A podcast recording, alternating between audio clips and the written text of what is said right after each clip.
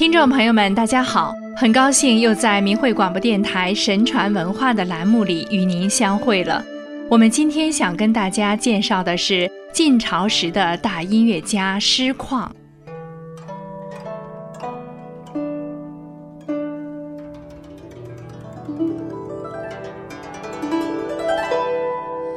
师旷，字子野，今山西洪洞人。大约生活在公元前五百七十二至五百三十二年的晋悼公、晋平公执政时期。师旷天生眼盲，所以自称盲臣，又称明臣，为晋大夫，也称晋野。他是当时晋国著名的大音乐家，以师旷之聪闻名于后世。不仅如此，他还是位杰出的政治活动家和博古通今的学者。当时的人称其多闻。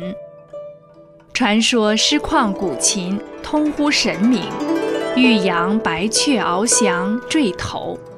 按古人的说法，以五阳白雀为玉音协和、声教昌明的祥瑞征象。师旷能赢得此玉，足见其技艺不凡。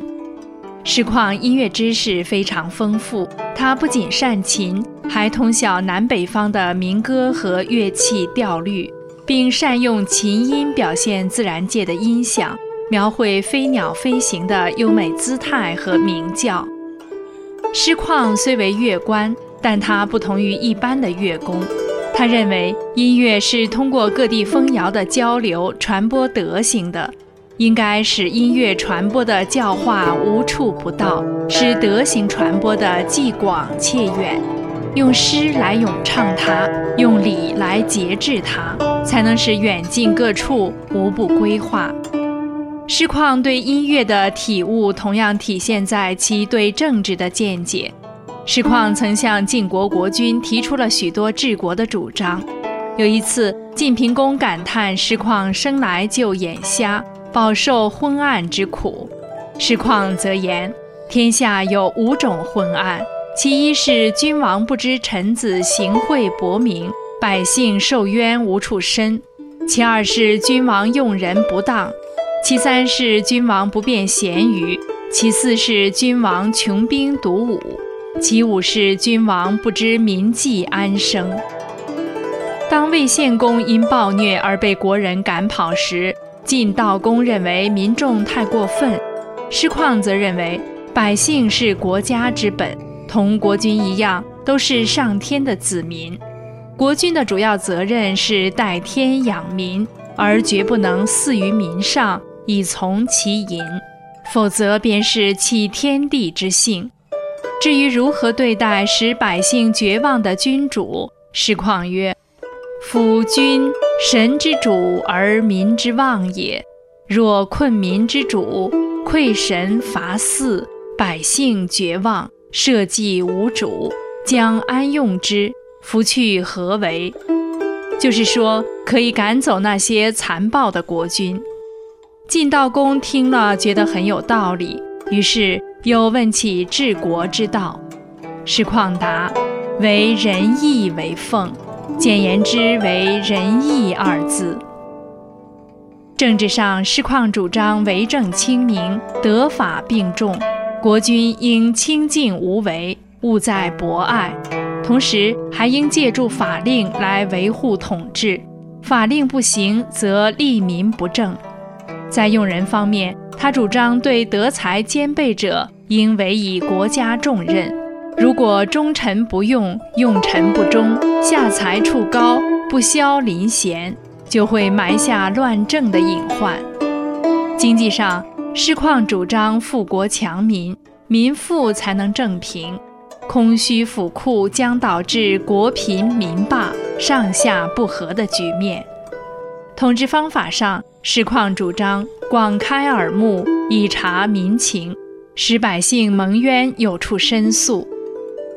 他还提出不顾逆于流俗、不拘系于左右的积极主张，认为国君应阔然远见、戳然独立，这样才能避免失误，在政治上有所作为。师旷的治国宏论是他政治理想的反映，其见地精辟之志。道平二世君主贤明，正平民富，能重振文乡霸业，师旷起了很大的作用。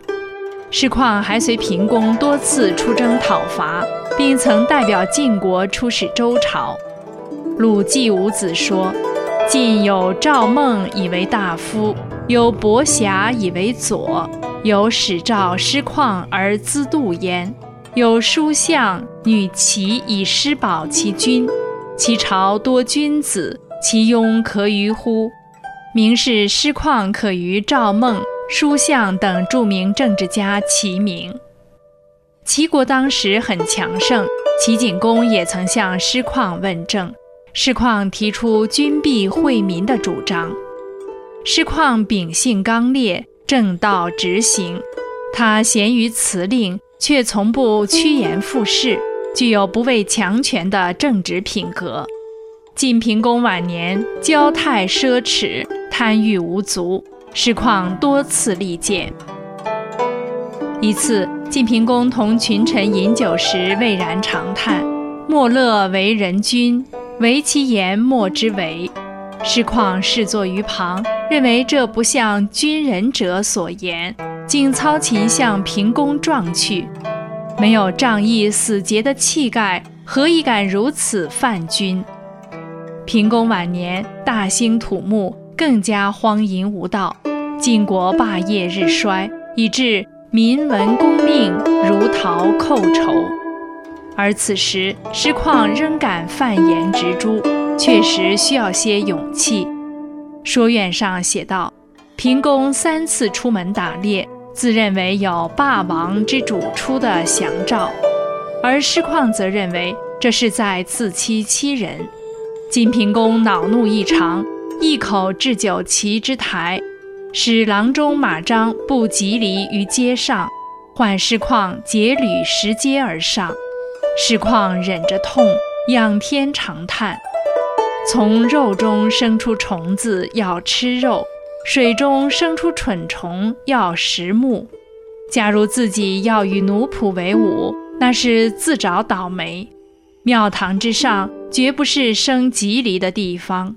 现在出现了这种情形，他预言君将死也。”由于师旷手上不阿的高尚品格和对百姓疾苦的体察和悲悯，师旷在当时深受诸侯及民众的敬重。